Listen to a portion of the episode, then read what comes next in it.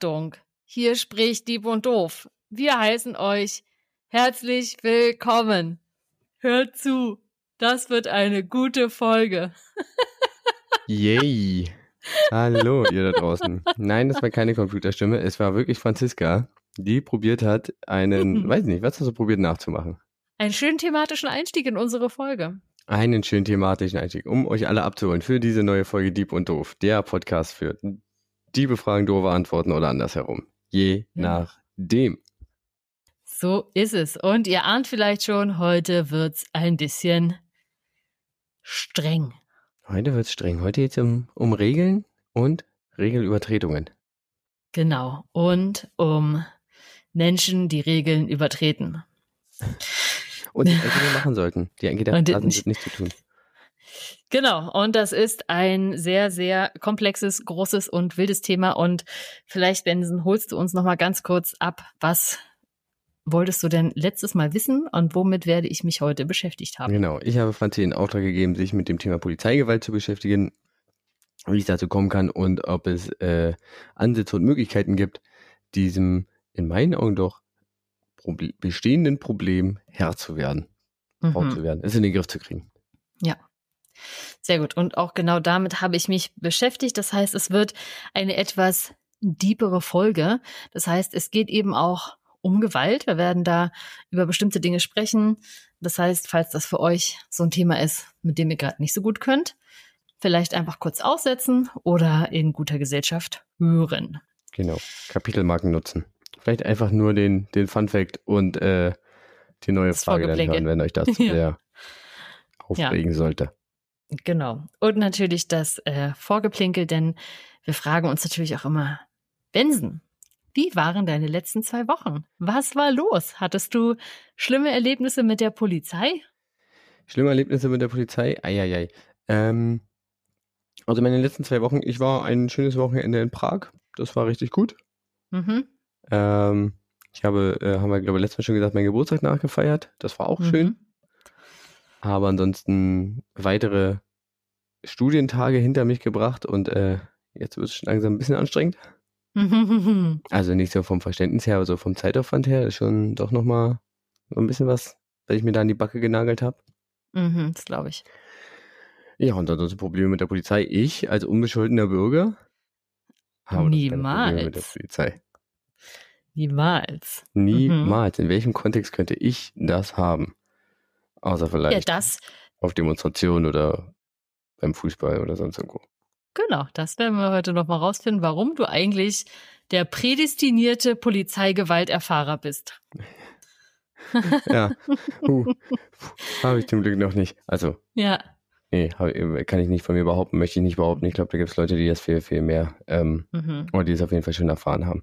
Nee, aber ansonsten, äh, kurz auf deine Frage, meine zwei Wochen waren eigentlich ähm, ja geprägt von äh, Arbeit und ähm, probiert Ausgleich zu schaffen. Ähm, probiert wieder ein bisschen äh, laufen zu gehen. Ich war also erstmal seit, ich glaube, dem ganzen Sommer wieder laufen. Wow. Völlig Und? verrückt. Hatte einen Kannst du es noch? Muskelkater des Todes Hm. am nächsten Tag. Und ähm, ja, aber war gut. Da Mhm. fühlt man wieder, dass man lebt. Sehr schön. Genau. Also, ihr, ihr habt es hier zuerst gehört, Pensen lebt noch. Ja, Ah, Genau. Warte, wie schön. waren deine letzten zwei Wochen?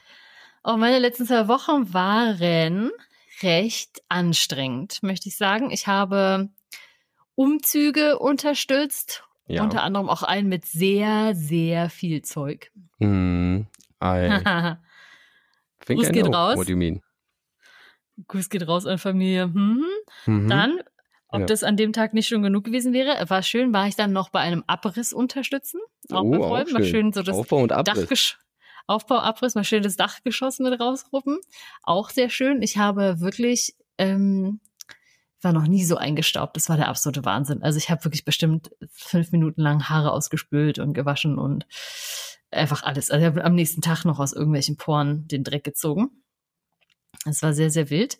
Und dann ist jetzt eine sehr intensive Woche auf der Arbeit, wo ich leider viel lange arbeiten musste. Auch heute wieder, weil ich sonst nicht anders geschafft hätte, rechtzeitig nach Hause zu kommen. Ja, ihr seht das ja nicht, aber Franzi sitzt wieder in ihrem kleinen Kabuff auf Arbeit, hat sich äh, Stellwände hinter sich gestellt, damit es nicht so schallt. Hat sich quasi Genau, eine kleine Podcast-Aufnahmekabine gebaut. Und sitzt da wieder auf diesem Sandsack, ergonomisch, absolut wertvoll. Und am Ende kommt sie wieder nicht hoch. Am Ende kommt sie wieder nicht hoch, weil sie alt ist. Nee, und heute war ich tatsächlich auf einer richtig ähm, schön, ich will es gar nicht so eine Konferenz nennen, es war eher so, so ein kleines Get-Together von einem Unternehmen, dem ich etwas länger folge und ich bin da so über Glück, Wildcard-mäßig noch spontan reingekommen. Und da ging es eben so um äh, People Companies und was sind eben Unternehmen, die sehr menschenzentriert arbeiten, was macht das aus und was hat das Ganze mit ja, einfach Resilienz zu tun zum Beispiel oder einfach damit, dass dass diesen Unternehmen und den Menschen darin besser geht und was sind so diese Gesichtspunkte. War ganz Mhm. spannend, da war jemand aus der, äh, von weiter oben aus der HR-Abteilung von Haribo dabei. Und es war ganz spannend, so, ne, ist ja so ein Familienunternehmen auch immer noch. Und aber mit äh, etlich vielen Mitarbeitenden und ähm, das war ganz interessant, weil so eine Anekdote, es ging halt um ja, und um Unternehmensführung oder wie gut, ähm, wie, wie resilient in Krisen sind zum Beispiel Unternehmen, die so das Wohlergehen ihrer Mitarbeitenden äh, vorne anstellen. Und da hat er zum Beispiel nur als Nebenanekdote erzählt, dass natürlich Haribo prinzipiell ja auch ein eher ein so glücklich machendes Produkt ist oder so, was sind halt Süßigkeiten, Naschereien Ja, Zucker halt. und ne? Zucker halt. Und er meinte eben auch, ist jetzt nicht so verwunderlich, aber war trotzdem so ein kleiner Aha-Moment, dass natürlich diese Produkte gerade auch in Krisenzeiten vermehrt nachgefragt sind. Das heißt, so in Krisenzeiten so global haben die eigentlich immer gut zu tun. Ach, krass, Das stimmt. war sehr ja, interessant. Ne? Genau, denkt man gar nicht dran, aber ja, ergibt Ja. Sinn. Die Leute wollen Ja, sich das- irgendwie äh, ablenken vom, vom Moloch Ja, des sich was- Alltags. Sich was Gutes tun, ne? so ein kleines Pick-me-up, so eine Erinnerung an unschuldige, schöne Kindertage. Ja, Ähm, so wie geht's Ja. da besser als mit ein paar Gummitierchen? Genau. Ja, das, ähm, das war durchaus sehr, sehr spannend und ich ganz nette Gespräche geführt. Und das tut ja manchmal ganz gut, wenn man äh, sich so, ich meine, bei LehrerInnen ist das natürlich so, da hast du ständig Menschen um dich herum, die das Gleiche machen.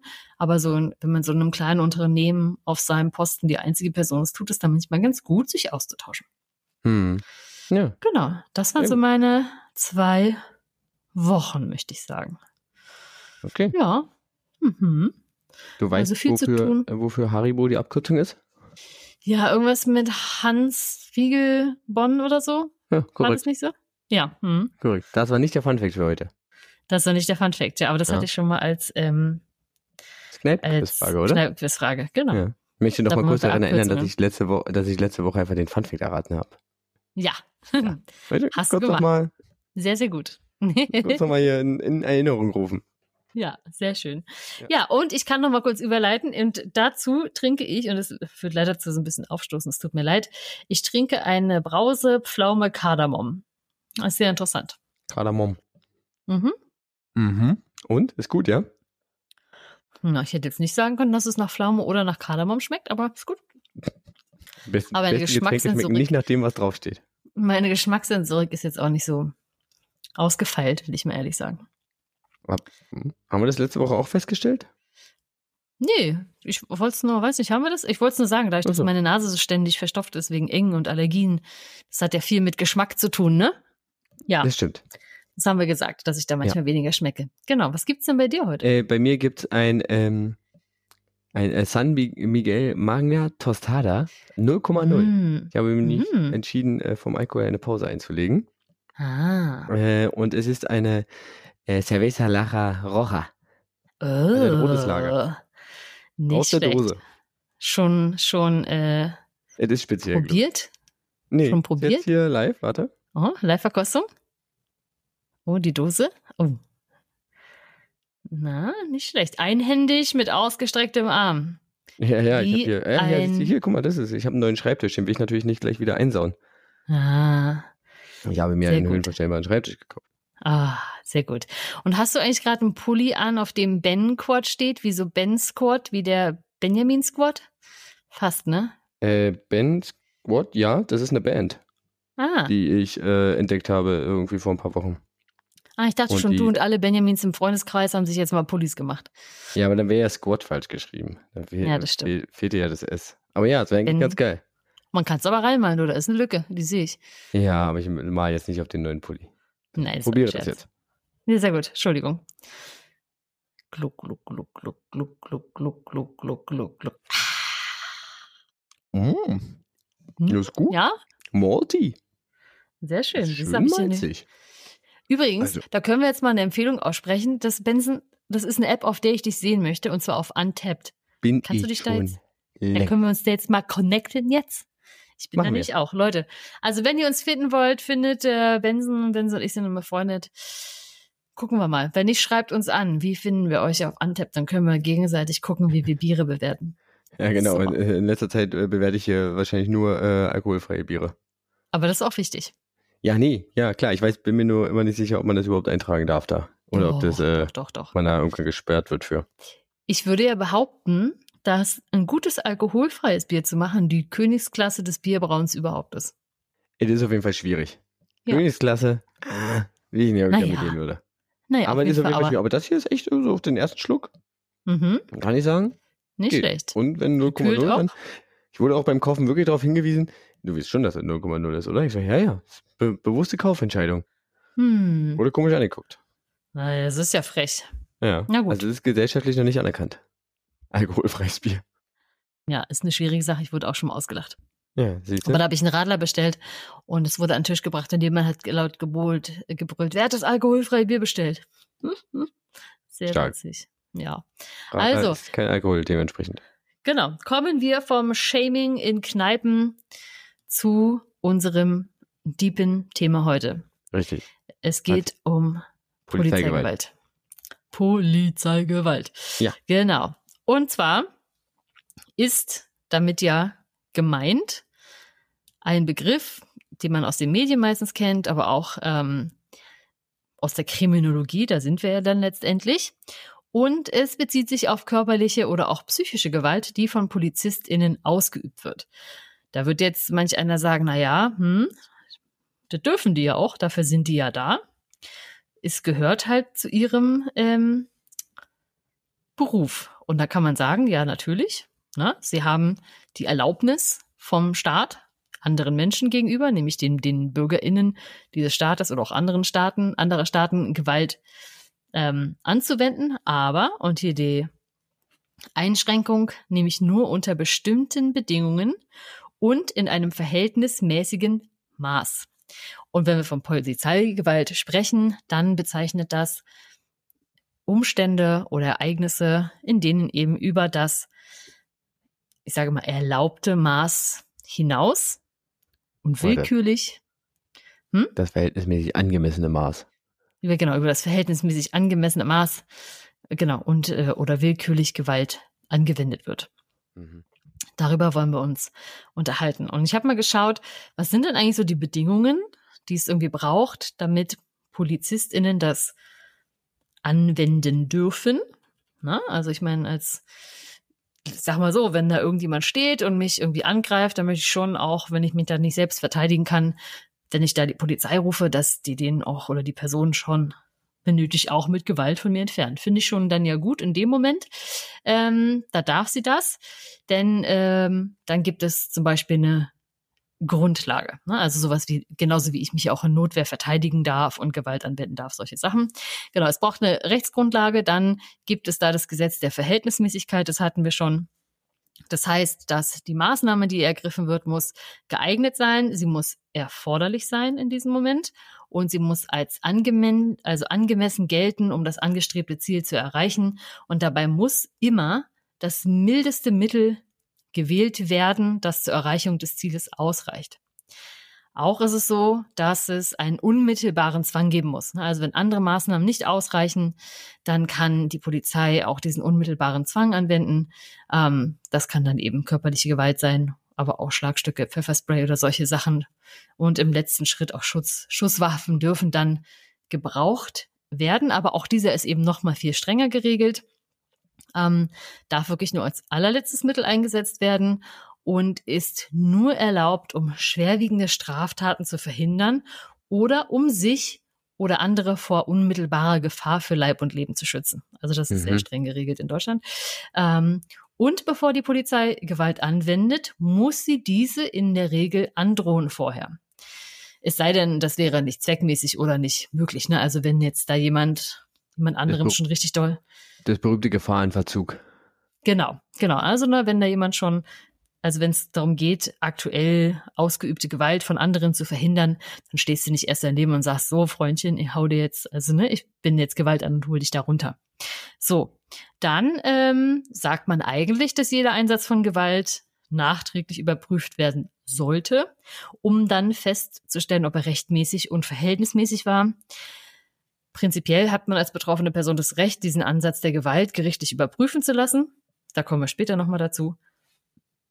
Und ähm, Gleichzeitig ist es auch so, dass die Polizei eine Schutz- und Fürsorgepflicht gegenüber den Personen hat, gegenüber die sie Gewalt, Gewalt angewendet hat. Das bedeutet eben, sie müssen Verletzungen vermeiden, minimieren und medizinische Hilfe leisten, wenn sie jemanden verletzen. So, hm. Das, das ähm, mal dazu. Und genau, das ist die Grundlage. Jetzt dachte ich mir, wir wollen uns wahrscheinlich ja vorrangig auch mit der Polizeigewalt in Deutschland beschäftigen. Und da sind so ein paar spannende Zahlen, die ich mal gefunden habe, dass tatsächlich jährlich zwischen 2000 und 3000, das ist immer nicht ganz ähm, klar nachzuvollziehen, die Nummer, ähm, Verfahren wegen mutmaßlicher Polizeigewalt angestrebt wurden. Und Benson, du kennst die Zahl wahrscheinlich. Kannst du dir, äh, hast du eine Ahnung, wie viel Prozent davon schlussendlich zur Anklage kommen? Ich tippe auf einen äh, niedrigen einstelligen Prozentbereich. Ja, das ist korrekt. Es sind tatsächlich etwa zwei Prozent. Ah, war mir nicht ganz sicher. Ich hätte tatsächlich äh, auf fünf äh, getippt, aber vielleicht ist das auch nur Wunschdenken. Mhm. Ja, ja, das ähm, ist das, was dann am Ende zur Anzeige kommt. Tatsächlich ist es aber so, dass es einen Anstieg äh, der Ermittlungsverfahren gibt im Laufe der Jahre was ähm, zum einen, glaube ich, jetzt daran liegt, dass es ja mehr auch gesellschaftliche Konflikte gab. Denken wir mal so an Corona und diese ganzen Demonstrationen auch mhm. zur Corona-Zeit, die waren ja schon, es war ja schon ein höheres Maß an Demonstrationen, die auch durchaus sehr gewaltvoll waren, auch von Demonstrantinnen aus. Ähm, ich glaube, insgesamt gibt es aber auch in der Gesellschaft eine äh, erhöhte Sensibilisierung für das Thema der Polizeigewalt und aber auch Dadurch, dass mittlerweile alle Leute ein Handy in der Tasche haben, gibt es natürlich aber auch mehr ne, Beweismaterial. Ja, wird, Man kann wird stärker eben. dokumentiert, wird dann skandalisiert, genau. auch über soziale Medien und sowas, und dann kommt es einfach mehr raus. Genau, solche Sachen, ähm, äh, genau, die gibt es. So, und dann nochmal auch spannend, zum Beispiel, dass ähm, beim Schusswaffengebrauch ist es so, dass es tatsächlich zwischen, die Zahl habe ich gefunden, zwischen 1976 und 2022 in Deutschland insgesamt 473 Todesfälle durch Polizeischüsse gab in Deutschland. Und ähm, tatsächlich, und das ist eben auch so eine traurige Erkenntnis, dass ähm, da der das Großteil der Opfer Menschen waren, die sich in so psychischen Ausnahmesituationen befanden. Mhm. Ja. Das äh, kennt man wahrscheinlich ja auch, dass es da die, äh, da gibt's ja einfach viele Fälle, die da durch die Presse gehen. Tatsächlich ja, der letzte regelmäßig. Fall, der mir einfällt, ist ähm, der Mensch hier in, äh, im Berliner, im, am Neptunbrunnen da. Genau. Im, am, ja. äh, ist ein Brunnen, für die, die es nicht wissen, zwischen äh, Rotem Rathaus und Fernsehturm. Ja. Und ich glaube, der war da und hatte wohl vermeintlich ein Messer in der Hand oder nicht? Genau, ein Messer, mit dem sich die Person, so Berichten zufolge, selbst verletzt hat hm. und dann eben auch PolizistInnen bedroht hat, um näher zu kommen und irgendwo in diesem Rahmen ja. ähm, gab es da eine Schussverletzung. Es gibt auch tatsächlich, wer sich dazu äh, einen Fall anhören mag, den können wir gerne verlinken in, den, äh, in, den, in der Folgenbeschreibung vom Podcast Zeitverbrechen. Ja. Da haben sie eine Folge auch zu diesem Thema gemacht, Polizeigewalt. Ähm, und ja, quasi wirklich jemand, der eben äh, eindeutig ähm, psychische äh, Probleme hatte, zu dem Zeitpunkt eben auch äh, erschossen, weil. Ja. Ich, ich habe es mal aufgeschrieben, ich habe es mal mhm. notiert. Mhm. Sehr gut, genau.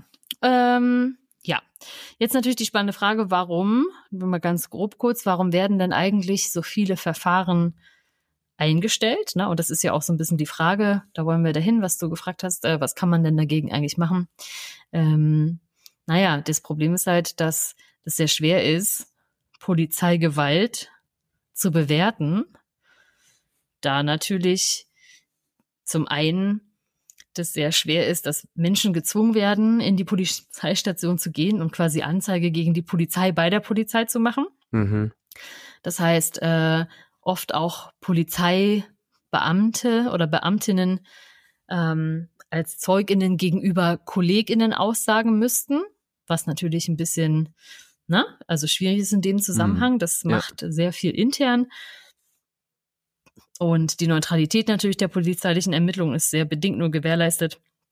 Und gleichzeitig ist natürlich so, dass die Staatsanwaltschaft, die dann gegen die PolizistInnen ermitteln muss, natürlich dann nicht sehr unvoreingenommen sind, weil es ja durchaus Menschen sind, mit denen sie sonst im alltäglichen Arbeitsleben auch zusammenarbeiten. Zumal sie ja trotzdem auch darauf angewiesen sind, dass Polizisten dann wieder ermitteln. Also auch wenn genau. die Staatsanwaltschaft am Ende irgendwie eine Anklage führt oder Beweismittel mhm. oder dann irgendwie führt, äh, sind sie ja trotzdem irgendwie darauf angewiesen, dass ja. ihnen zugearbeitet wird aus eben jedem Kreis. Genau. Und das ist natürlich dann wahnsinnig schwierig, wenn man letztendlich eine Behörde gegen sich selbst ermitteln lässt. Mhm. Die hat natürlich überhaupt, muss man mal ehrlich sagen, wenig Interesse daran mhm. dass äh, da was passiert. Interessanterweise aber, ich habe mich mit jemandem unterhalten, der gerade in der Polizeiausbildung steckt in Baden-Württemberg. Oh, stark, spannend. Ja, und ich meinte so, naja, ich äh, bereite so einen Podcast vor zum Thema Polizeigewalt und ich habe mich ja auf alles gefasst gemacht. Aber der sagte ganz klar, oh ja, das ist ein Riesenproblem. Huh, und das fand ich ja schon mal nicht schlecht. Ne? Also wie gesagt, noch in der Ausbildung beziehungsweise im Studium und erzählte auch so ein paar mh, hm, Geschichten aus dem aus dem Nähkästchen, sag ich mal. Mhm. Und ein Fall, den es da in Baden-Württemberg gab, grob nacherzählte, da ging es eben um einen Polizisten, der am Rande, ich glaube, einer Demonstration tatsächlich eine Frau niedergeschlagen hat. Das hat man, das haben sie erfahren, äh, weil die äh, liebe nette Bildzeitung hm. quasi ein kleines Memo schickte am Abend und sagte, hey, könnt ihr euch äh, kurz schon mal drauf einstellen. Das veröffentlichen wir morgen früh. Ja. Und so, und dann waren die da so rö am Rödeln in der Presseabteilung und haben da Dinge vorbereitet. Ähm, tatsächlich intern äh, hat der Chef sich den Kollegen geschnappt. Also, nee, ich will noch mal anders sagen. Die haben das Video gesehen und das war interessant, weil er beschrieb das so, dass es halt so ein Fall war, wo wirklich alle gemeinschaftlich da saßen und dachten, nee, hat er nicht gemacht. Also ist jetzt nicht passiert. Hm. Und wo anscheinend schon unter den Kolleginnen ganz klar ein das war nicht ein, verhältnismäßig. Ne, ein, genau, das war nicht verhältnismäßig, ein Verurteilen, ein, ein, eine, ähm, so wurde das beschrieben, quasi auch ernsthaft schockiert waren über das, was da passiert ist. Krass. Genau. Ähm, dass auch dann da der, ich, ich weiß nicht genau, wie man es nennt, Abteilungsleiter, äh, ich war, keine Ahnung, dann eben auch zu dem Chef drüber ging und dann ganz klar gesagt wurde, okay, also haben mit dem gesprochen und meinte, das geht gar nicht. Und das wird, ähm, wurde dann eben an die interne Ermittlungsstelle übergeben, so auch mit ganz klarer Anzeige durch quasi den Chef. Mhm. Aber und dann das ist wieder ist, die interne Ermittlungsstelle. Also ist halt wieder. Na genau, das ist die interne Ermittlungsstelle, aber ich sag mal so, das ist äh, in dem Falle zumindest, ich weiß nicht mehr genau, wie es ausging, das hat er, glaube ich, jetzt nicht gesagt, aber da gab es tatsächlich ein Verfahren, da gab es auch eine Strafe. Und das so nach der Aussage sind auch die erfolgreichsten Ermittlungsfälle in der Polizei, wenn, die, wenn sie quasi innerhalb der Polizei angezeigt werden. Zum Beispiel der Vorgesetzte äh, zeigt seinen Mitarbeiter an, mhm. weil okay. sowas passiert. Genau. Die große, das große Erstaunen war dann tatsächlich, ähm, dass die ja gesagt haben, sie haben die ganze Nacht irgendwie daran gerödelt und ein Statement und ne, zu erklären, welche Maßnahmen sind sofort ergriffen worden. Und dann war die Verwunderung sehr groß, dass das am Tag danach veröffentlicht wurde und niemanden interessiert hat. Wow, krass. Dass es da keinerlei Rückmeldung zu gab. Also keine Anfragen nicht, dazu, zu dem Thema. Keine, kommen keinerlei Anfragen zu dem Thema. Wow. Ja. Genau. Ne, also das ist halt eben auch so ein Ding, wo natürlich, und das kann man ja auch sagen, man sieht es schon, ne, die Bildzeitung, die spielt es zu und sagt, Leute, äh, wir veröffentlichen das auf jeden Fall, da kommt ihr nicht raus aus der Nummer, aber ihr habt schon mal irgendwie, weiß nicht, zwölf Stunden Zeit, euch hab, mit einem Statement ja. vorzubereiten. So ein kleiner Headstart. Genau, ne? Also ich meine auch natürlich, das muss man jetzt auch sagen, natürlich sind ja auch die Medien auf eine gute Zusammenarbeit mit der Polizei angewiesen, weil wo kommen sonst die Quellen und die ganzen Stories her und wer sagt eigentlich Bescheid, wenn es losgeht? So. Und ähm, ja, das ist da so ein, so ein Konglomerat oder so Menschen, die da irgendwie so zusammenklüngeln, das ist, glaube ich, eher das Wort, ist halt eben so ein Klüngel an natürlich Strukturen, die das eigentlich aufklären müssten, aber unheimlich voneinander profitieren. So. Ja. Von daher ist es einfach ähm, schwer an der Stelle aktuell. Ähm, und natürlich ist es ja auch oft so, dass ähm, ja, wenn es da Vorfälle gibt, niemand gegeneinander aussagt und es nicht so ein richtiges Interesse gibt, es zu ermitteln, dann passiert einfach auch herzlich wenig. Und ich glaube, einer der für mich zumindest, ähm, da können wir euch auch, glaube ich, eine, also das heißt, glaube ich, da können wir euch auch eine gute Podcast-Reihe ähm, verlinken, ist natürlich ein sehr, sehr bekannter Fall, und zwar der von Uri Jallo. Ja, auf den, glaube ich, haben. Den haben wahrscheinlich viele äh, im Kopf. Ähm, genau, äh, ein, ein Mann, der verhaftet wurde ähm, in, ich glaube, Dessau war es, ne? Hm, In Dessau, genau, und dann in Genau. der Zelle auch, äh, also in der Gewahrsamzelle verstorben ist und dann Ja, gab es da verschiedene Angaben zur, zur Todesursache, die ähm, ja eigentlich mehr ihn selbst in Verantwortung zogen und nicht die äh, Polizeibeamtinnen, die ja, wie du vorhin so schön sagtest, dann also definitiv auch so eine äh, Fürsorgepflicht hatten. ja, Und äh, es wurde dann irgendwann nochmal aufgerollt und äh, lange hielt sich es aber, dass, äh, also lange hielt sich die Version der Polizei und der Polizeibeamtinnen. Ähm, Ja. Und jetzt ist man sich aber eigentlich sicher, dass da tatsächlich ein Fremdverschulden und das kann nur seitens der Polizei ausgelöst worden sein, äh, zum Tod Ja. dieses Menschen geführt hat.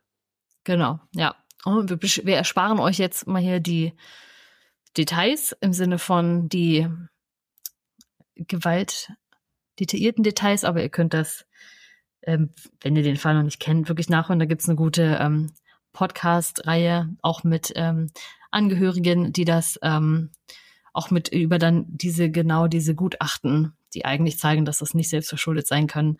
Ähm, da kommen Menschen, die das gemacht haben, zum zum Sprechen und das ist doch sehr sehr interessant. Ja, Genau. auf jeden Fall. Genau, hauen Ja. wir auch in die Folgenbeschreibung rein.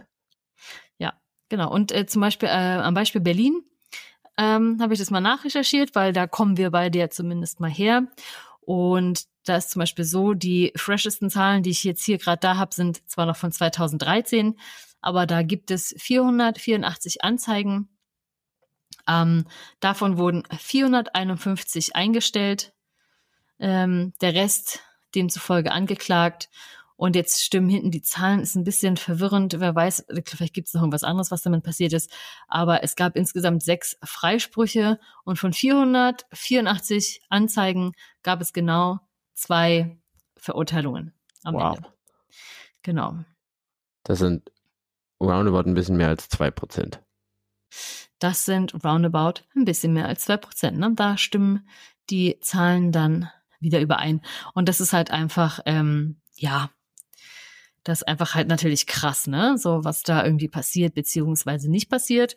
Und wenn man jetzt aber auch noch mal schaut, was sind denn so die häufigsten Formen und Situationen, in denen Polizeigewalt, im, also ne, in dem Sinne von übermäßiger Polizeigewalt angewendet wird, das hatten wir ja schon, dann sind das 55 Prozent durch ähm, Demonstrationen bei politischen Aktionen. Mhm. Und danach sind 25 Prozent Fußballspiele und andere Großveranstaltungen. Ja. So, äh, und der Rest dann eben, ich sage mal, Einzelfälle. und ähm, genau, am häufigsten von Gewalterfahrungen oder übermäßigen Gewaltanwendungen betroffen sind mit 72 Prozent Männer. Und ähm, dann natürlich danach direkt eben marginalisierte Gruppen, Ja. People of Color, Obdachlose auch und Menschen mit psychischen Erkrankungen. Ja, ich muss mich übrigens gerade korrigieren, das sind natürlich nicht zwei Prozent. Ah ja, Es sind, äh, es ist böse, es ist viel, viel Mhm. weniger. Es sind äh, n- bei, bei zwei Fällen von, äh, bei, äh, bei zwei Verurteilungen bei rund 500 Fällen Mhm. sind es äh, 0,4 Prozent. Also wesentlich weniger. Entschuldigung, das wollte kann ich gerade nicht stehen lassen. ich habe dir das jetzt geglaubt, aber ich habe auch nicht Ja, mitgerechnet. ich weiß. Und äh, genau deswegen weiß ich ja, Hast dass ich da äh, vorsichtig sein muss mit solchen Sachen. Okay, ja. Ja. So, und jetzt äh, hast du mich natürlich ähm, gefragt, was sind denn so die Ursachen Ja. dafür, dass es überhaupt, ne, also letztendlich geht es ja darum, was kann man besser machen. Dazu müssen wir ein bisschen schauen, was sind so die Ursachen und Probleme. Und ähm, da gibt es natürlich eine Vielzahl an Gründen.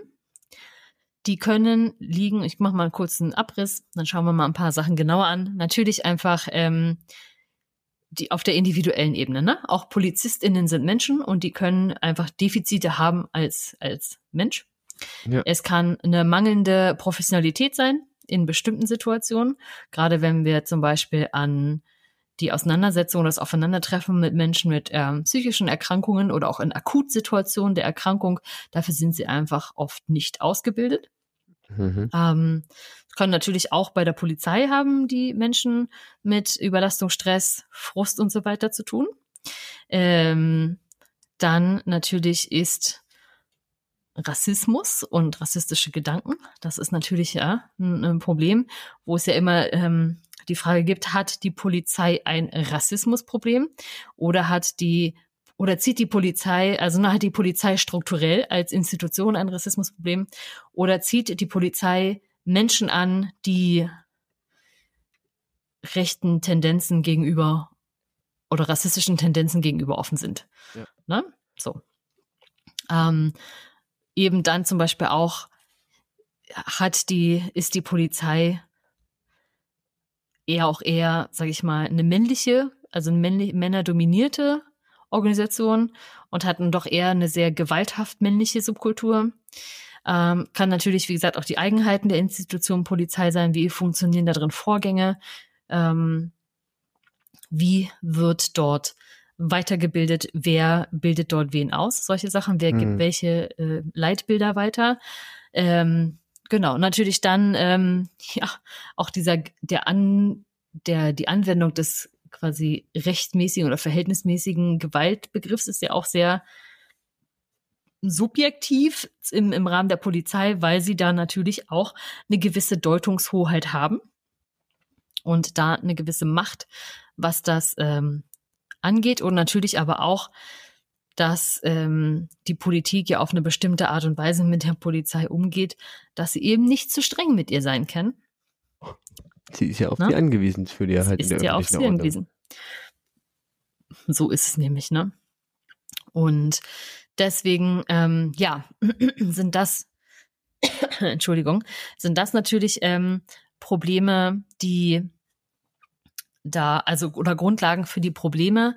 Und natürlich ist es aber auch so, dass um überhaupt ähm, Gewalt ausüben zu können, ist natürlich so, dass Polizistinnen auch über Räume verfügen, in denen sie ja auch abgeschirmt von der Öffentlichkeit Menschen begegnen. Ne? Also zum Beispiel ist es so, dass eben natürlich polizeiliche Übergriffe häufig auch in Polizeiwagen oder auf Polizeiwachen geschehen da, wo eben die Öffentlichkeit nicht Teil dessen ist. Ne? Auf Großdemonstrationen oder so, da sieht man das eventuell noch eher, da kann das jemand filmen. Aber sobald du in einem Wagen bist oder in der Wache, bist du natürlich auch den PolizistInnen ausgeliefert.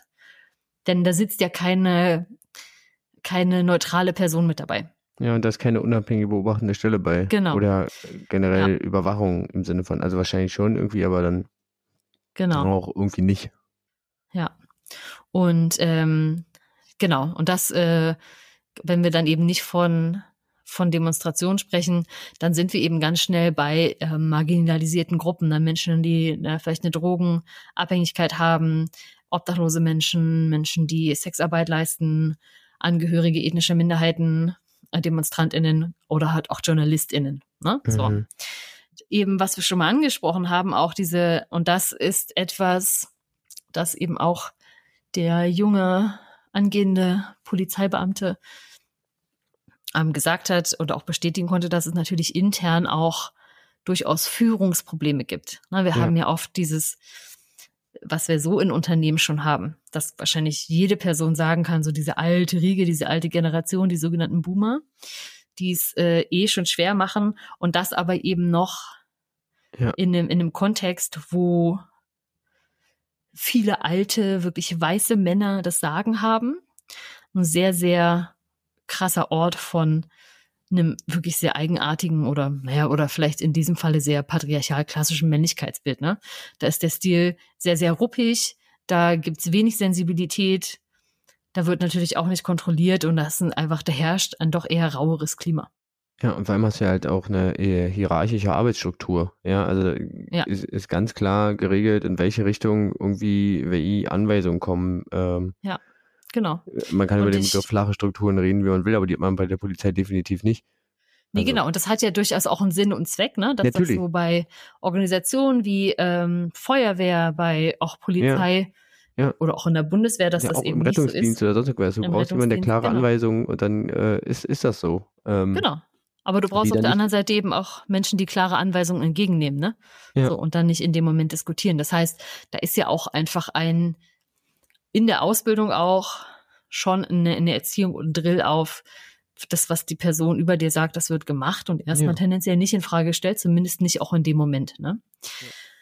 Genau. Und ähm, ja, das, da gibt's auch wirklich sehr interessante Diskus Dokumentationen auch über Menschen, die gerade in der Polizeischule sind und das alles ganz toll finden. Also man kann sich dazu wirklich viele, ähm, viele Dinge anschauen. Ich wollte damals auch für meine Masterarbeit, hatte ich auch kurz mal überlegt, ob ich die nicht darüber schreiben sollte, wie eben PolizistInnen mit ähm, so Erfahrungen, die sie eigentlich selbst psychisch belasten, umgehen.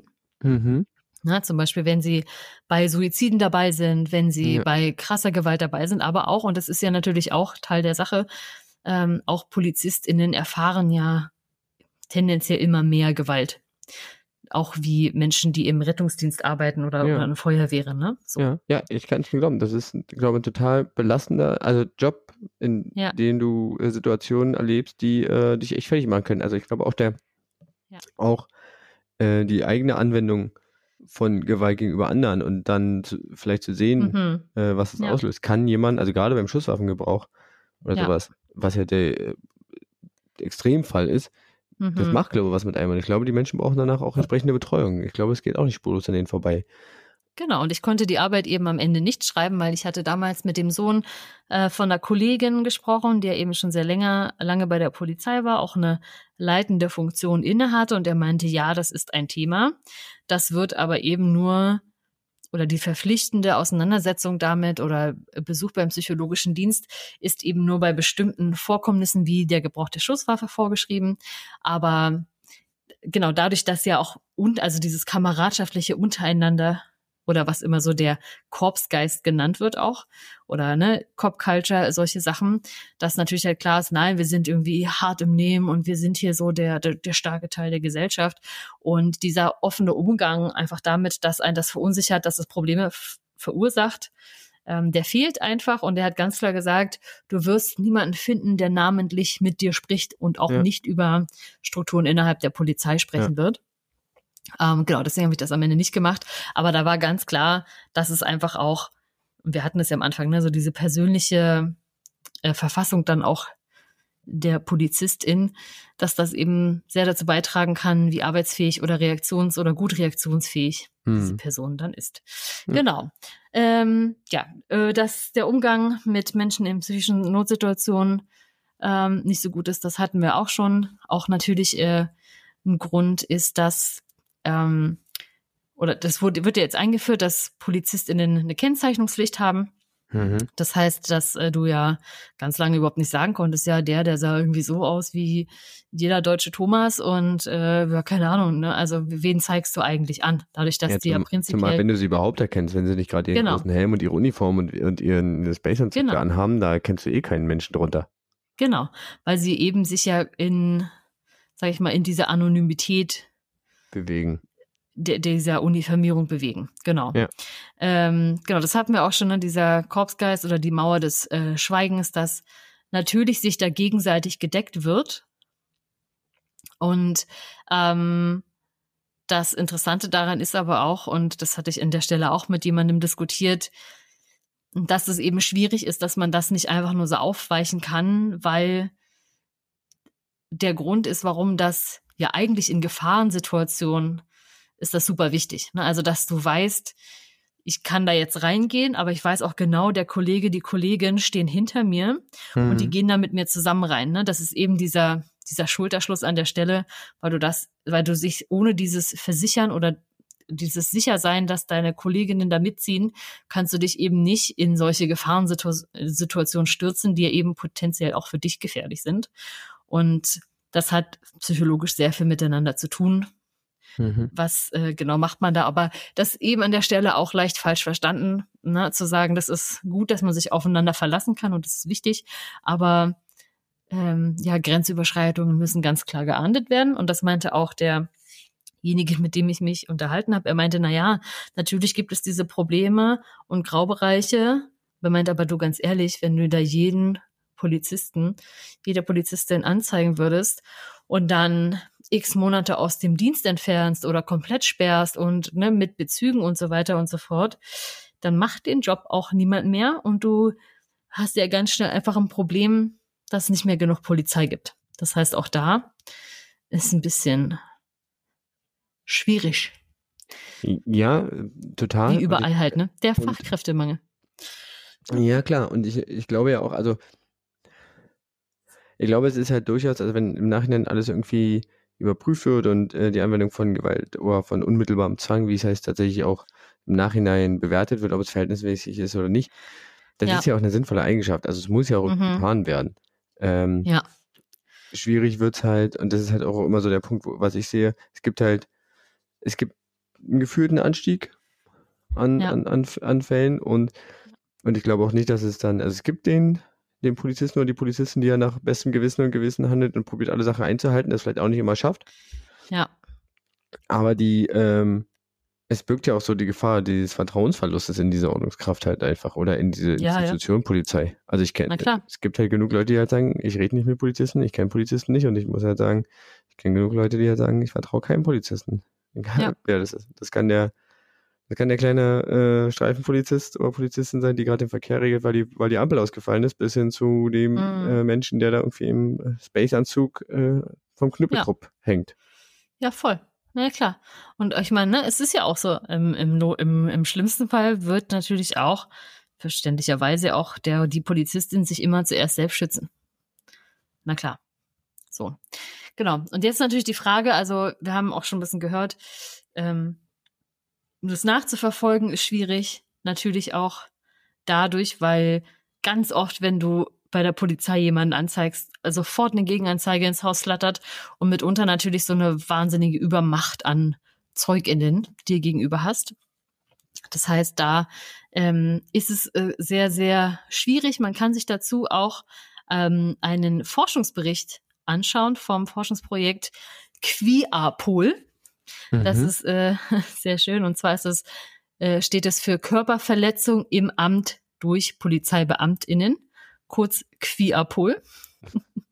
Und genau, das wird von der Deutschen Forschungsgemeinschaft gefördert und untersucht seit 2018 polizeiliche Gewaltanwendungen auf die strafrechtliche Aufarbeitung hin. Und da kamen bis jetzt zwei Zwischenberichte raus, einmal 2019, einmal 2020. Ähm, man findet diese Berichte auch auf der Webseite, verlinken wir euch. Da könnt ihr ähm, ein bisschen reinschauen. Da geht es ganz viel darum, ähm, ähm, ja, wer, also da wurden Betroffene äh, befragt, äh, Expertinnen interviewt und dann wird schon geschaut, was sind so die einfach Formen, Situationen von Gewalt. Das äh, können zum Beispiel Diskriminierungserfahrungen sein, ne, so eine wahrgenommene Ungleichbehandlung. Ähm, und da sollte ja auch so ein Gesetz eigentlich kommen, dass äh, man das anzeigen kann, wenn man sagt, hey, nee, hier, ich fühl mich, fühlte mich hier diskriminiert oder ja. ähm, zu Unrecht zum Beispiel rausgezogen, aber da sind sie ja doch sehr stark Sturm gelaufen. Ja, gegen. beim äh, Gewerkschaften der Polizei, oder? Genau, also weil man das eben, ja, ja, genau, weil man das ja, weil sie das hätten, ähm, ja, nachweisen müssen, dass es eben nicht so ist. Ja. ja. Und das ist eine äh, unabhängige Studie von irgendeinem dritten Institut. Genau, genau, von, dem, von diesem deutschen äh, Forschungsinstitut und die schauen, glaube ich, mit einem ganz äh, großen Augenmerk auf diese ähm, rassistischen oder Diskriminierungserfahrungen vor allem. Oh ja, krass. Genau. Ähm, genau, die machen das und natürlich auch ähm, äh, Amnesty International ist da auch am Start. Und die zum Beispiel haben auch ganz konkrete äh, Positionspapiere dazu herausgearbeitet, nämlich äh, eins davon zur menschenrechtlichen Notwendigkeit von Antirassismus-Trainings für die Polizei, um gerade diesen Themen wie so Racial Profiling entgegenzuwirken. Mhm. Aber, und das sind ja die für uns ähm, spannenden Sachen. Das eine ist, heißt sechs Schritte hin zu einer rechtsstaatlichen Polizei, die alle Menschen schützt. Und da, ähm, na, genau, da fordern sie eben verpflichtende Antirassismus-Trainings konsequentes Vorgehen gegen Rassismus und Rechtsextremismus in den eigenen Reihen, konkrete Schritte gegen Racial Profiling, wissenschaftliche Untersuchungen dazu und eben halt unabhängige Untersuchungsmechanismen einzuführen. Die individuelle mhm. Kennzeichnungspflicht haben wir schon gehört. Ähm, das äh, sind so Sachen. Aber eben, und das ist, glaube ich, das Allerwichtigste, und dafür wird Deutschland tatsächlich auch äh, von Europa gerügt, nämlich, dass es keine unabhängigen Beschwerdestellen gibt und keine unabhängige strafrechtliche Aufarbeitung von polizeilicher Gewalt. Also sprich, es müsste eine Stelle geben, die Polizeigewalt untersucht, die nicht Teil der Polizei selbst ist. Genau, und nicht Teil der Staatsanwaltschaft, nämlich ja. wirklich unabhängig äh, äh, ermittelt und natürlich dann auch die Befugnisse hat, die ja, geforderten äh, Dokumente äh, einzufordern oder eben ZeugInnen zu befragen und eben im Zweifelsfall unabhängig zur Anklage zu bringen ne? und eben diese Anzeigen aufzunehmen. Ja, krass. Das wäre ja natürlich im Sinne auch der Gewaltenteilung, ne? weil da ist ja, ja so total. dieses. Genau. Und äh, das eben gibt es nicht, das gibt es in anderen Ländern ja, äh, sehr, sehr lang schon. Aber also eben in, in Deutschland nicht. europäischen Ländern. Ja, auch in anderen europäischen Ländern gibt es das. Ähm, in Deutschland eben nicht. Schade. Ja. Das ist ja natürlich eine äh, extrem gute Maßnahme, wenn da man wirklich, also wenn man Konsequenzen auch als solches fürchten muss, müsste. Nicht nur, dass sie auf dem Papier stehen, aber dann. Ja. Ja. Genau. Und ähm, ja, das ist natürlich eben das, was dann am Ende problematisch ist. Auch wenn es natürlich, und das ist halt immer so ein bisschen fake, ne? Also das hat ähm, derjenige, mit dem ich mich unterhalten habe, schon auch gesagt. Natürlich gibt es innerhalb der Polizei eines jeden Bundeslandes oder auch einer größeren Direktion gibt es natürlich eine Stelle, die sich für interne Beschwerden oder Verfahren ja. zuständig fühlt, aber die sitzen ja trotzdem zusammen am Mittagstisch, so nach dem Motto, ne? Also schwer. Also die erste Forderung, was kann man machen, um die Gewalt einzudämmen? Ganz klare Form der strafrechtlichen Bearbeitung dieser Verfahren. Dann, das haben wir gerade schon ein bisschen gesagt, ne, die Sensibilisierung innerhalb der Polizei. Also auch da bestimmte Supervision zu haben, wenn Fälle passiert sind, ne, das irgendwie aufarbeiten, was einem selbst so begegnet. Aber natürlich ganz klar ein Antirassismus-Training, ganz klare Aufklärung darüber, ähm, was struktureller Rassismus ist zum Beispiel, ne? Dass, mhm. dass man sich selbst so reflektieren und hinterfragen kann und sagen so, okay, da kommen jetzt in mir Vorurteile und Bilder hoch. Ähm, wie gehe ich denn damit um? Denn äh, das ist ja so eine Sache, ne? Das ist ja so eine selbsterfüllende Prophezeiung, wenn ich so ein Racial Profiling betreibe und von zehn Menschen, zum Beispiel neun von, also ne, Menschen aus dem äh, zum Beispiel BIPOC. Mit einem bestimmten, bestimmten Merkmal einfach. Genau. Äh, raus, dann rausziehe, rausgreife. So. Ja dass ich, dass ich da dann wahrscheinlich natürlich bei neun von zehn Fällen, äh, wenn ich dann da irgendwie dreimal fündig werde und bei dem anderen halt nur in, weiß ich nicht, 0,5 Fällen, naja klar, das ist eben auch eine selbst ähm, erfüllende Prophezeiung, ja. in deren sich ja diese Vorurteile immer wieder bestärken, weil man ja sagen mhm. kann, ja, wieso denn, aber wir haben ja auch so und so viele ja. davon.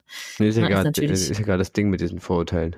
Ja, eben, genau das. So, dann natürlich ganz klar immer transparent und Überprüfbarkeit. Ne, also irgendwie zu schauen, wie oft wird denn überhaupt Gewalt angewendet? Mhm. Jetzt gerechtfertigt, ungerechtfertigt, ähm, überhaupt mal diese Zahlen aufzuarbeiten, denn da gibt es einfach keine Zahlen. Wie viele Todesfälle gibt es denn überhaupt im Zusammenhang mit einem Polizeieinsatz? Da ne? muss ja nicht nur Schusswaffe sein. Ja. Ähm, was gibt es da überhaupt für Gewaltformen? Was genau gibt es ähm, für für Anzeigen? Was sind so diese Gründe ähm, oder was sind die ähm, ja, Anzeigegründe? Das wird alles nicht erhoben. Krass. Da gibt es keine validen Daten. Also brauchen wir eine bessere, äh, ja. umfangreichere oder generell erstmal eine Dokumentation von genau. solchen Fällen. Ja, beziehungsweise halt auch einen Zugriff darauf, ne? Also je nachdem, wie gut es dokumentiert wird und äh, dann den Zugriff darauf. Dann natürlich müssen eben auch durch diese unabhängige Ermittlung, aber auch ganz klar die Position von Betroffenen muss man einfach ähm, stärken. Und das gibt es ja zum Beispiel auch bei Vereinen, die das machen. Ne? Gibt es ja so einfach äh, Unterstützung, gerade eben zum Beispiel bei Fußballvereinen. Ich glaube, das äh, kannst du ja auch berichten. Ne, das ist einfach so, wenn im Zusammenhang mit einem Fußballspiel auswärts oder zu Hause, wenn es da äh, ja ähm, Begegnungen gibt mit Gewalt, aber auch mit Polizei, ohne Polizei, da gibt es eine Anlaufstelle, da kann man sich hinwenden und da wird man dann unterstützt. Einfach, ja. sei ja, es, es auch die Aufklärung. Also es gibt genau. die, die, es gibt die Fan äh, Betreuungen, die vom Verein gestellt werden, die halt mhm. dafür da sind, vor Ort direkt Sachen zu klären. Dann gibt es das Fanprojekt, das ist so, meistens so sozialpädagogischer Ansatz. Ja. Und das Streetwork-Ansatz, mhm. ähm, um die Leute halt irgendwie zu, also äh, Fußballfans zu sensibilisieren und irgendwie mit denen halt irgendwie ja, ins Gespräch zu ja. kommen und äh, ne, äh, Angebote zu machen. Und dann gibt es natürlich an verschiedenen Standorten äh, die Fanhilfen, die dann tatsächlich eher sich auf diese rechtliche Unterstützung, äh, ja. also im Sinne von Anwaltsvermittlung, aber auch irgendwie Infoveranstaltungen oder halt ähm, mhm. ja finanzielle Unterstützung im Zweifelsfall. Genau und solche genau und solche gut ausgebauten Strukturen fehlen ja oft außerhalb, ne, zum Beispiel ja, solcher Fangemeinden. Von solchen Kontexten oder von solchen ähm, genau. ja. ja, Gebieten. Genau. Und natürlich immer gut ein Ansatz, Polizeiausbildung und Fortbildung reformieren, und eben genau solche Themen, die der Sensibilisierung dienen, dort mit ja. einzunehmen und auch ähm, verpflichtend zu machen. Ja. ja ich habe mir, also das sind so Sachen, die ich mir jetzt, als du jetzt ge gesprochen hast, tatsächlich auch aufgeschrieben habe. Mhm. Ich habe mir jetzt noch einen Punkt aufgeschrieben, also weiß nicht, ob ich da jetzt direkt reingrätschen darf, aber mach, los. Ähm, Ups. Äh, weil du vorhin so auch alte weiße Männer angesprochen hast. Mhm. Ähm, was meinst du, die äh, müsste die Polizei diverser werden? Im Sinne von Männer-Frauen-Verhältnis, äh, äh, Menschen mit ähm, Migrationserfahrung äh, und ja. sowas. Ja, also das, ähm, das gibt es ja mitunter schon. Und das war auch in einem Podcast. Ich habe sehr viele Podcasts auch zu diesem Thema gehört. Das mhm. war sehr, sehr, sehr spannend. Also jetzt nicht nur jetzt, aber auch generell. Und da war ähm, ein sehr interessantes Beispiel von einem Polizeibeamten mit Migrationshintergrund, der zum Beispiel auch sagte, es ist sehr, sehr krass, wie unterschiedlich er behandelt wird, wenn er auf PolizistInnen trifft, in Uniform und ohne Uniform. Ach, krass. Ja. Und der einfach ja auch am eigenen Leib mhm. weiterhin ne, diese Diskriminierungserfahrungen macht ja. und auch eben diese Ungleichbehandlung ähm, durch Polizistinnen und sich da zum Beispiel auch aus dem Aspekt sehr dafür einsetzt, dass sich das ändert. Mhm. Und gleichzeitig ist es ja aber eben so, dass mh, hm, ich glaube, die ähm, Polizei generell als sehr, sehr strukturierte, ne, sehr, sehr auch körperliche und ähm, ja, sehr hierarchische und sehr regulierte Institution, die einfach schon dafür eignet, eben einen bestimmten Schlag Menschen eher anzuziehen hm. als andere. Ja. Ja, und klar. also ähm, äh, ne? die Polizei so. und die Polizeiarbeit wirkt, glaube ich, äh, ja. attraktiver auf Menschen, die halt klare Regeln haben, die halt irgendwie äh, nach Struktur fahren und die tatsächlich auch ähm, also klare Regeln sind, sind halt manchmal ne? auch einfach, äh, sind halt auch ja. einfache Regeln oder genau. vermeintliche Muster, die man erkennt. Und da äh, ist man halt, glaube ich, ganz schnell in so ähm, Stereotypen drin. Ja, genau. Und deswegen würde die Polizei sicherlich sehr davon profitieren, wenn es das gäbe. Nun ist aber, glaube ich, so, dass alle Menschen, die, die der Polizei gut täten, größtenteils ja aber auch die sind, die die meisten Probleme mit ihr haben.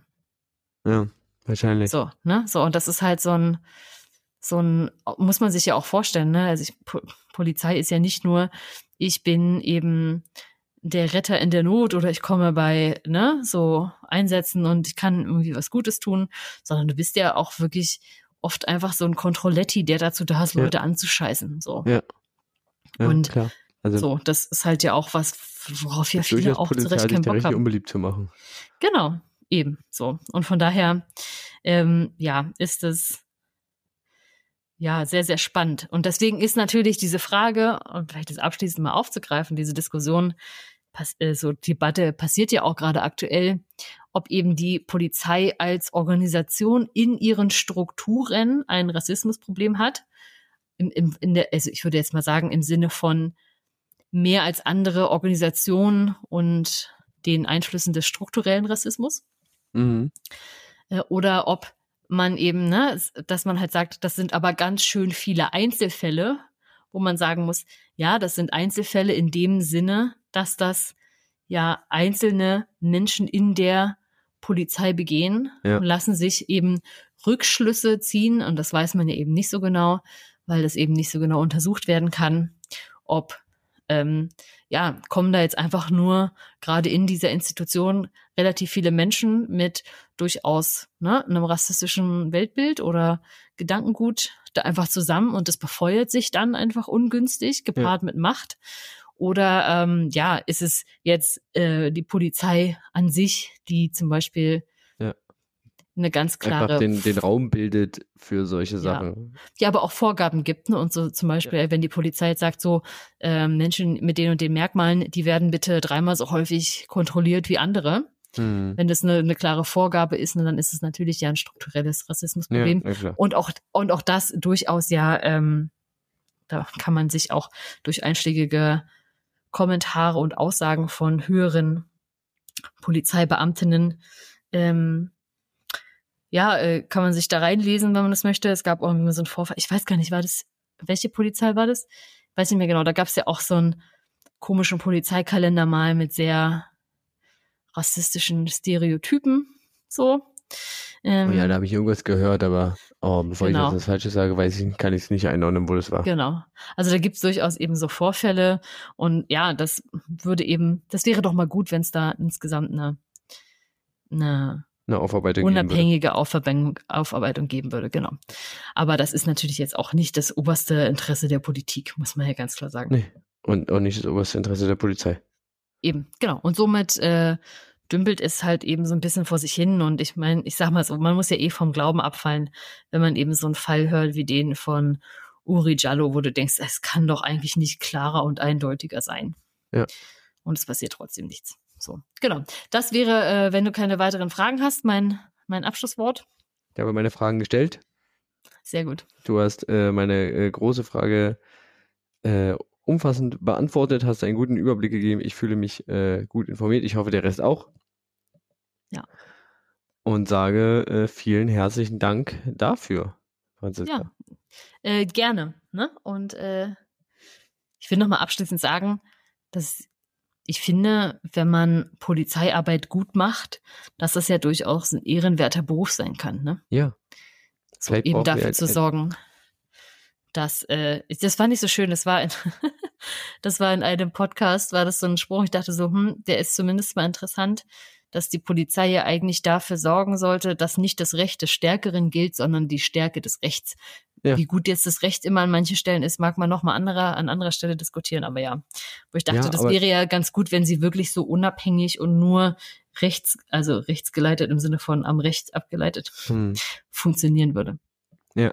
Aber wo kann sagen, die Stärke des Rechts, äh, das Recht kann, ist halt äh, im besten Falle äh, demokratisch und durch die Mehrheit irgendwie ähm, genau. erstellt worden. Das Recht des Stärkeren ist so ein individueller, äh, ja, ja. Keine Ahnung. Äh, genau. Schwer änderbar. Ja, genau. Das, äh, also das, genau, jetzt dann wirklich der Abschluss. Vielen Dank fürs Zuhören. Vielen herzlichen Dank für deine Recherche.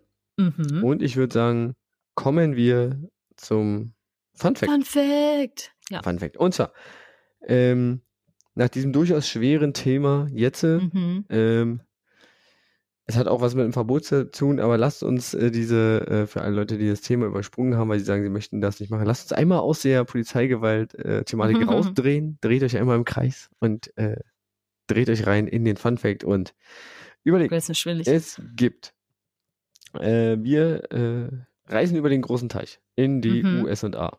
Ja. In den Bundesstaat Vermont. Mhm. In die kleine Stadt Bibi Plain B-E-E-B-E. B-B Plane. B-B Plane, ja. ja. Und da gibt es die Canusa Street. Die Canusa Street. Canusa Mhm. Street. Und ähm, diese Canusa Street ist eine besondere Straße, denn es ist verboten, sie Mhm. zu überqueren. Von Oh. links nach rechts, also von der einen Straßenseite zur anderen. Aha. Aber rechts nach links ist okay. In der du darfst sie überfahren, das ist kein Problem. Ja. Ja, also ähm, quasi, aber du darfst nicht von der einen Straßenseite die Mhm. Straße überqueren und auf die Ja. andere Straßenseite gehen. Aha. Lass mich Warum? raten, du willst jetzt wissen, warum. Mhm. Ja. Was glaubst Okay. du, warum darf man diese Straße nicht überqueren? Kann es sein, dass auf der einen Seite ein Gefängnis ist und auf der anderen Seite die Freiheit? Manche mögen es vielleicht so bezeichnen, aber nein. Ah, okay. Hat es aber mit irgendwie einem Gebäude zu tun oder mit irgendwas zu tun, was da ist? Äh, Oder ist die Beschaffenheit der Straße oder der die Umgebung? Beschaffenheit der Straße, es könnte auch ein Feldweg sein. Das ist Okay. egal. Also es ist jetzt nicht Okay. eine besonders gute Straße, wo man sagt, die muss man schützen oder so. Mhm. Es hat, äh, es hat jetzt nicht prinzipiell was mit einem Gebäude zu tun, aber es hat was mit äh, der, äh, Ja. also mit dem Ort zu tun schon, ja. Ist die Straße eine Art von Grenze, die nicht Korrekt. überschritten werden darf? Korrekt. Okay. Es, äh, und zwar ist die Canusa Street, wird geschrieben Canusa, ich buchstabiere das mal, wird geschrieben C-A-N-U-S-A. Ah, ja, ja, ja. Okay. Und jetzt wissen wir auch, was es für eine Grenze ist. Und zwar ist es die Grenze zwischen den USA und Kanada. Ah, ja, ja, ja. Ja, Interessant. Die, und zwar ähm, geht hier entlang an dieser Stelle des, äh, exakt entlang des 45. Nord nördlichen Breitengrads. Und dieser Mhm. beschreibt dort die Grenze zwischen den USA und Kanada.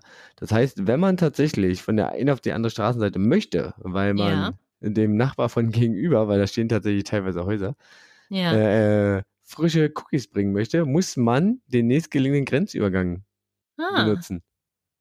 Und wird es kontrolliert? Da fährt die Border Patrol lang. Nicht schlecht. Die kontrolliert das. Inwiefern das, das- wirklich. Jetzt ist auch so die Frage, könnte man sich jetzt stellen, auch im Rahmen unseres Themas heute, inwiefern ist das durchsetzbar? Ja, also ja. ist ja auch immer so die Frage. Aber äh, ja, da fährt die Border Patrol lang. Ach, witzig. Ich hätte gedacht, die hätten auch so äh, freie Grenzübergänge und so. Scheinbar nicht. Also Interessant. ähm, scheinbar gibt es da eine vermeintlich harte Grenze, die aber hier nur ein Mittelstreifen ist. Das Hm. Ding ist, dass die, äh, also diese Canusa Street äh, geht natürlich nicht die ganze Zeit dort lang, oder beziehungsweise die Grenze verläuft nicht die ganze Zeit exakt auf dieser Street.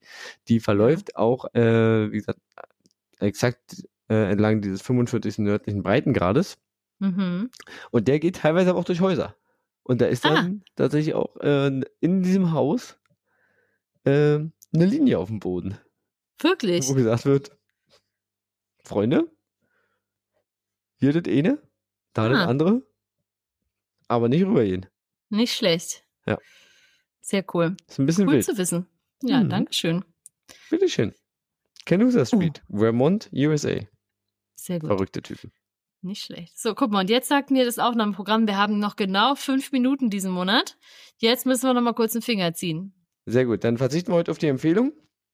Die haben wir ausgesprochen zwischendrin. Haben wir schon ausgesprochen, genau. Du haust mir jetzt eine neue Frage um die Ohren. Ich beschwere mich Ja. kurz dreimal und Mhm. dann äh, machen wir äh, den Abgesang für heute. Genau. Das ist nämlich eine Frage, wo ich dir schon tausendmal angeboten habe. Wenn du nicht sicher warst, ob du eine hast, willst du die haben, willst du die haben? So, jetzt, wolltest jetzt, nie? jetzt kriegst du selber um die Ohren. Jetzt kommt sie. Und zwar möchte ich von dir wissen, es wird ja sehr häufig gesagt, heutzutage gibt es mehr Sklavinnen als in der gesamten Menschheitsgeschichte jemals zuvor. Ah, yeah. Und ich möchte wissen, was hat es denn damit auf sich? Wer sind die Sklavinnen? Und was ist denn da los in unserer Welt? Also möchtest du wissen, moderner Sklavenhandel. Mhm. Noch nicht Sklavenhandel, da muss ja nicht gehandelt werden per se, aber was ist damit gemeint? Was verbirgt sich hinter dieser Ja. Aufgabe? Mehr Sklaven als früher? Fragezeichen. Genau, Okay. nicht nur als früher, sondern die Aussage ist wirklich als in der gesamten Menschheitsgeschichte zuvor zusammen. Das ist schon eine steile Aussage und ist da eine wollte ich mal These wissen, auf jeden Fall. da wollte ich wissen, was steckt dahinter. Solltet ihr euch da ähm, irgendwie in diesem Sinne engagieren oder sonst irgendwie äh, Expertinnen Wissen haben, dann meldet euch doch gerne äh, bei mir. Ihr erreicht mich auf Twitter unter dem Handle @diebundu. Gott, was war das denn? auf, unter dem Handel @diebundoof auf äh, Mastodon unter dem Handel @diebundoof @tulcafé. Franzi erreicht ihr auf Instagram auch unter dem Handel @diebundoof oder ihr schreibt uns eine Mail an benson oder franzi diebundoof.de oder lasst ja. einen Kommentar da. Oder füllt die Community-Karte oder lasst uns ein paar Sternchen da. Wir haben äh, genug Spotify-Sternchen, um da wirklich fünf Sterne zu haben. Nicht schlecht. Ja, sind zwar nicht viele Bewertungen, aber die sind gut. Vielen Dank. Bitte gern weiter bewerten, auch einen Text, dann hören wir mal, wie ihr das so findet und was ihr euch so wünscht. Ja, richtig. Genau. Und wenn ihr Fragen habt, die wir hier beantworten sollen, uns gegenseitig um die Ohren hauen sollen, dann auch die gerne an uns weiterleiten. Und das war's dann für heute. Ja. Vielen Dank, dass ihr äh, uns zugehört habt. Und wir sagen wir winken. Wiedersehen und bis zum nächsten Mal. Tschüss.